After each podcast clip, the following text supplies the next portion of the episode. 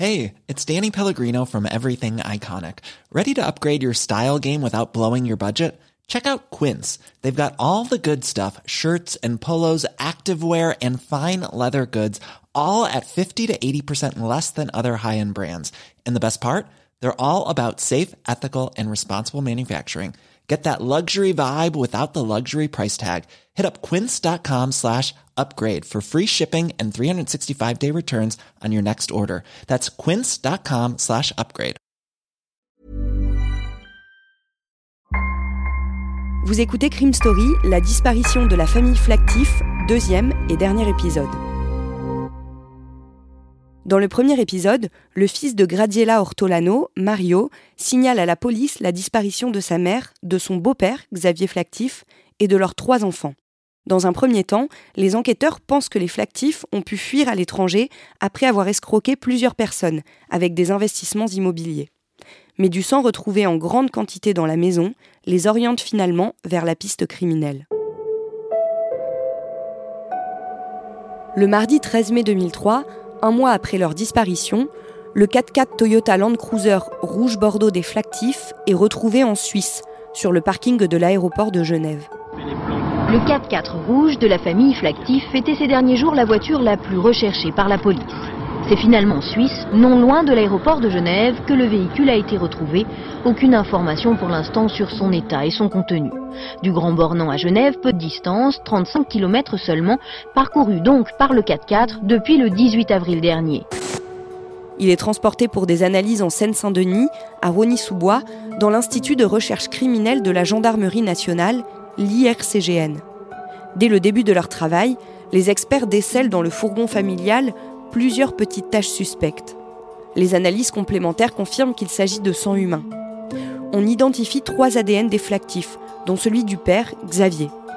Pendant ce temps, les journalistes interrogent les habitants du village.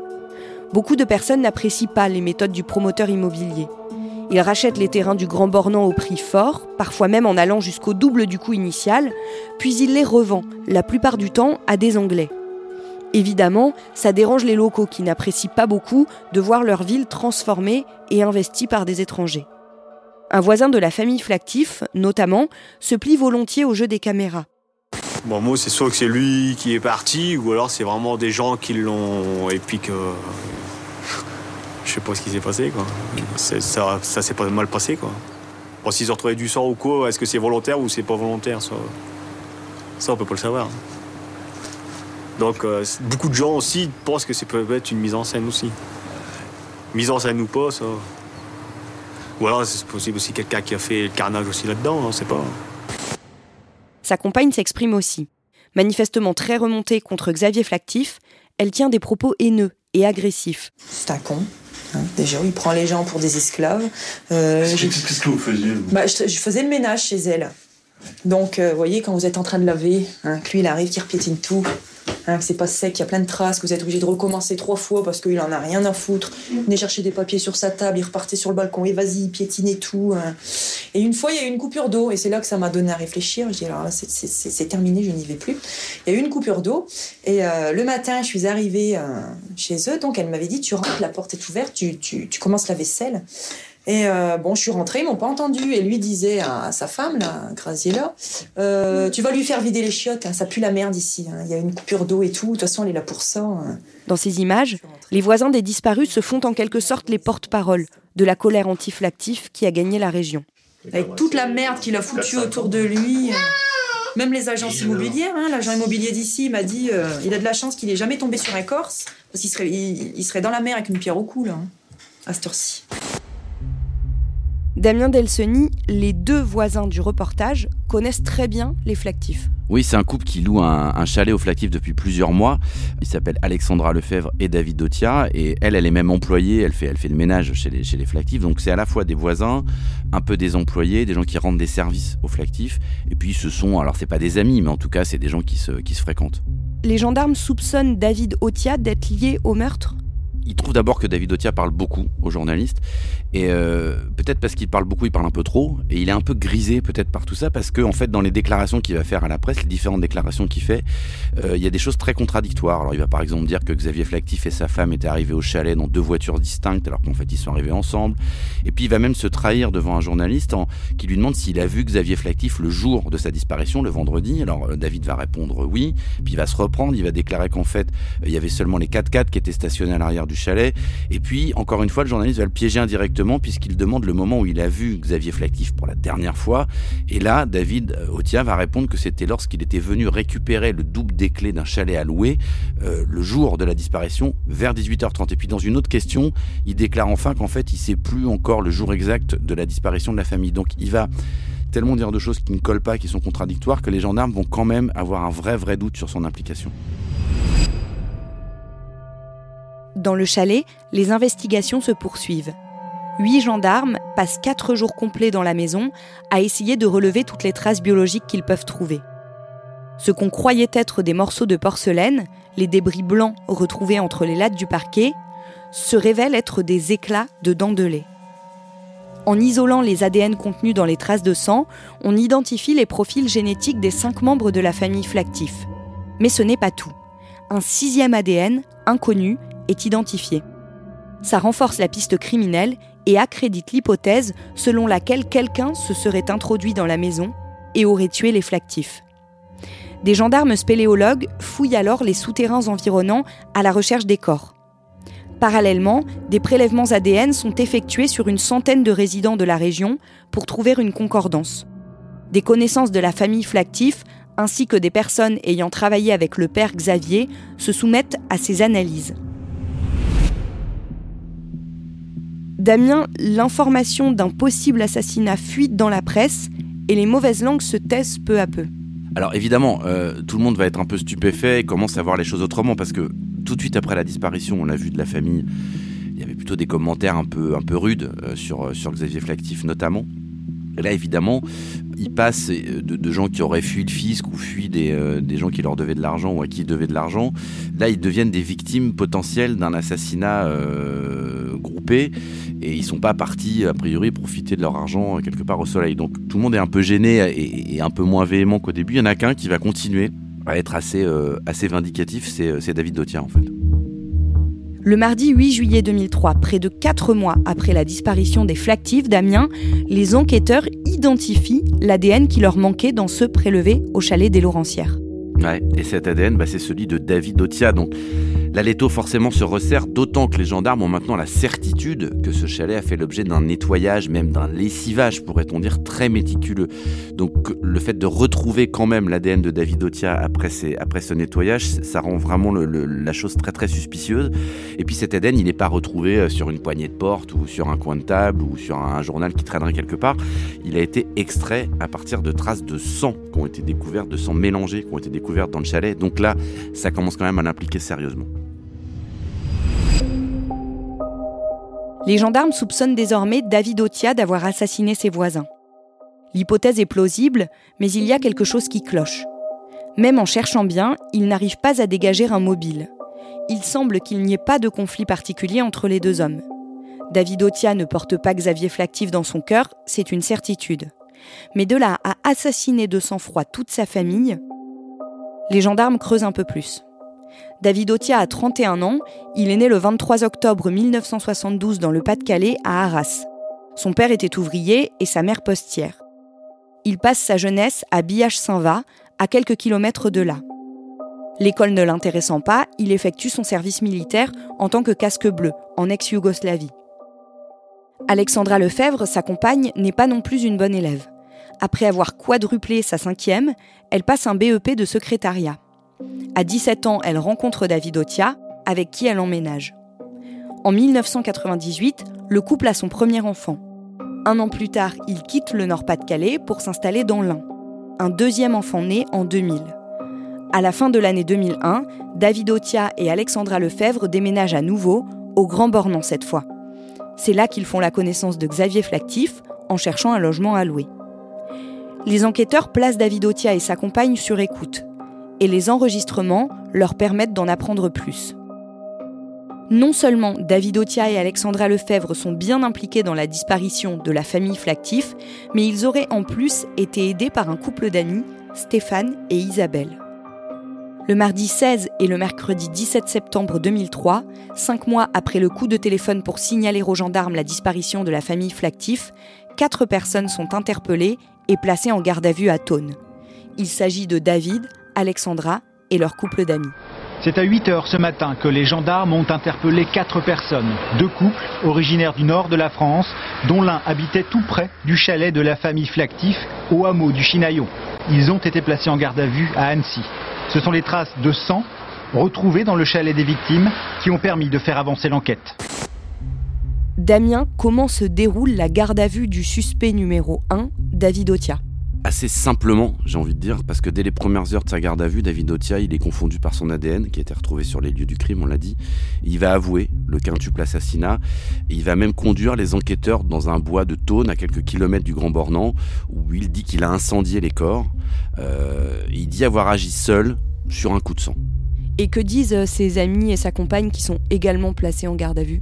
Alors, son couple d'amis, ils vont dire aux gendarmes que c'est David hein, qui a eu l'idée de, tuer la famille après avoir regardé un reportage en janvier 2003 sur une, émission de 7 à 8 sur l'affaire Stranieri. Stranieri, c'était un, tueur en, série français qui avait pour habitude de, de tuer puis de s'installer chez les gens qui, l'avaient tué. Euh, donc effectivement, il y a un petit rapprochement, un petit cousinage. Mais les gendarmes, ils sont aussi un peu persuadés que sa conjointe, qu'Alexandra, la conjointe de David, elle a joué un rôle très important dans la préparation euh, du crime, dans le passage à l'acte, qu'elle l'a un peu convaincu, qu'elle l'a même aidé. Elle semblait tellement haïr les flactifs, elle l'a même répété devant des caméras, que euh, on ne sait plus si c'est lui ou si c'est elle qui a vraiment été au déclenchement de cette histoire-là. Alors le couple après qui a été mis, euh, le couple d'amis qui est mis en garde à vue avec euh, avec David et Alexandra, eux on sent qu'ils ont aidé pour la préparation, euh, pour la dissimulation ensuite des preuves, peut-être pour le nettoyage aussi du chalet. Et puis on va retrouver divers objets appartenant au flactif. Alors il y a du DVD, du matériel informatique, un caméscope, des téléphones portables qui vont être découverts à leur domicile. Alors ils ont même été jusqu'à piquer les jouets des enfants flactifs, quoi. C'est-à-dire que des enfants qu'on vient de tuer, qu'on vient, vient de brûler, et on leur pique leurs jouets pour les donner à ses propres enfants. On a envie de dire, en plus euh, du quintuple assassinat, en plus ils se sont servis, quoi, chez leurs victimes après. Est-ce qu'on sait comment les choses se sont déroulées? De ce qu'on sait, de la reconstitution qui a eu lieu, des éléments du dossier et des déclarations de, de David Dotia, qui est quand même le principal suspect, c'est que lui, il prétend avoir eu rendez-vous avec, euh, avec Xavier Flactif le 11 avril dans l'après-midi pour avoir une explication avec lui. Euh, l'explication alors est, évidemment mal tournée. Alors lui, il va, il va dire en fait il voulait lui tirer dessus, mais en fait euh, pendant l'espèce de, d'explication, alors on sait pas s'il y a une dispute, une bagarre, le coup, un coup serait parti tout seul. en tout cas c'est ce qu'il raconte. Il aurait donc tué Xavier Flactif et pour pas laisser de témoins, bah, ensuite il aurait décidé d'éliminer tout le monde, toute la famille, donc la femme de Xavier et les trois enfants avec des objets à la fois euh, contondants, mais aussi avec, avec le pistolet dont il disposait. Et ensuite, il y a eu le transport des corps qui a été effectué euh, dans la voiture, qui est emmené en forêt où ils ont été brûlés. On n'a d'ailleurs jamais réussi à savoir comment ils avaient fait ou comment il avait fait s'il était tout seul, David Otia, pour incendier euh, les cinq corps dont on a retrouvé vraiment quasiment rien en fait euh, dans la forêt. Il y a même des experts euh, qui, se sont, qui se sont penchés sur cette question parce que c'est un corps humain, ça brûle pas très bien en fait, ça brûle même pas du tout. Donc il faut beaucoup de produits pour, pour ce qu'on appelle des produits accélérants pour, pour faire brûler un corps.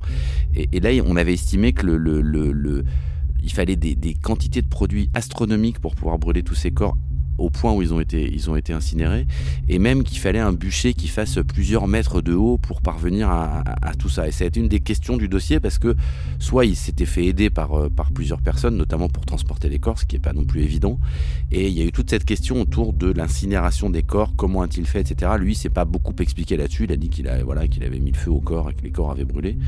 Et, euh, mais ça a été une des questions euh, importantes du dossier. et après, il s'était débarrassé aussi de, de l'arme qu'il avait utilisée dans, dans le c'est son frère en fait qui l'avait euh, jeté dans un, canal dans le Pas-de-Calais. Donc l'arme, elle, a voyagé du chalet du Grand Bornand jusqu'au Pas-de-Calais chez le frère de David Otia. Et c'est le frère de David Otia qui l'a acheté dans un cours d'eau euh, là-bas dans le Pas-de-Calais. David Otia est également confondu par un témoignage très précis. Est-ce que vous pouvez nous en parler? Bah en fait, ce témoignage, il provient d'un vacancier. Lui, il arrive au Grand Bornand le vendredi 11 avril 2003, donc c'est le jour supposé de la tuerie. Et quand il arrive devant le chalet des Flactifs, en principe, il vient récupérer les clés d'une autre maison euh, qu'il a louée pour une semaine de vacances. Mais quand il arrive, bah, Xavier Flactif ne répond pas et pour cause, et il va voir arriver, descendre, euh, donc celui qui est David Otia, et qui va lui dire d'emblée, bah, je suis le nouveau propriétaire. Donc bon, le vacancier, il fait pas très attention, il vient récupérer un jeu de clés. Euh, et donc quand il récupère ce trousseau de clés là en bas sur le bord de la route devant le chalet, il dit bah le type que je vois, il a l'air euh, complètement normal, il est plutôt souriant, il a même l'air d'un type assez sympathique.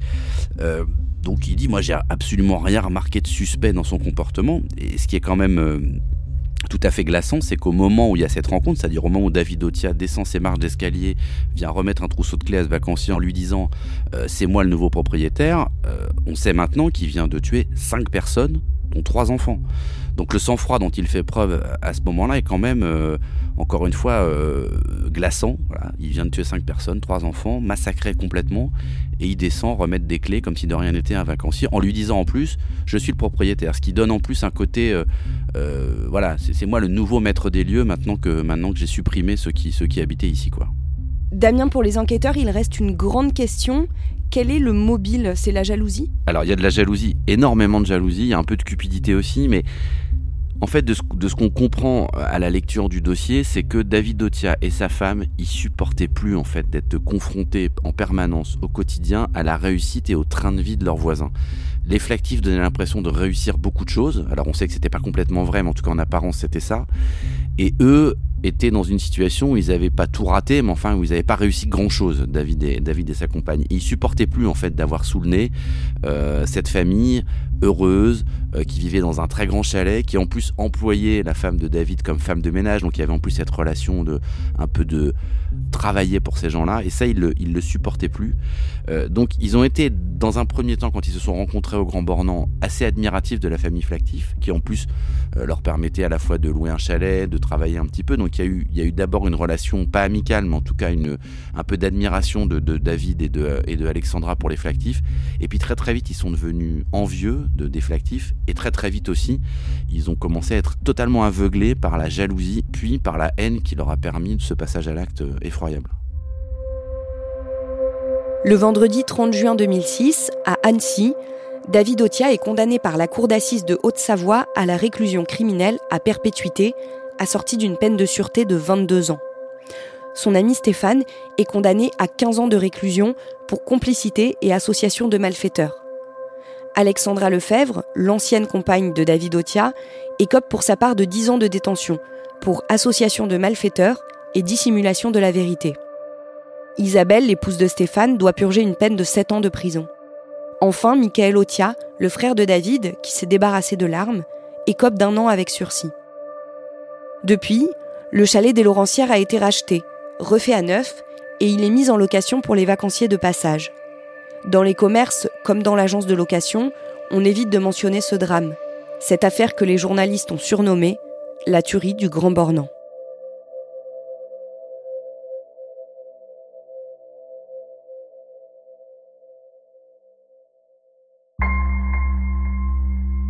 Vous venez d'écouter Crime Story, le podcast fait divers du Parisien avec à la production Thibault Lambert et Emma Jacob, à la réalisation Julien Moncouquiole et à la rédaction en chef Jules Lavie. Un épisode raconté avec Damien Delseny et un podcast à retrouver chaque samedi sur le site leparisien.fr et sur toutes les plateformes d'écoute.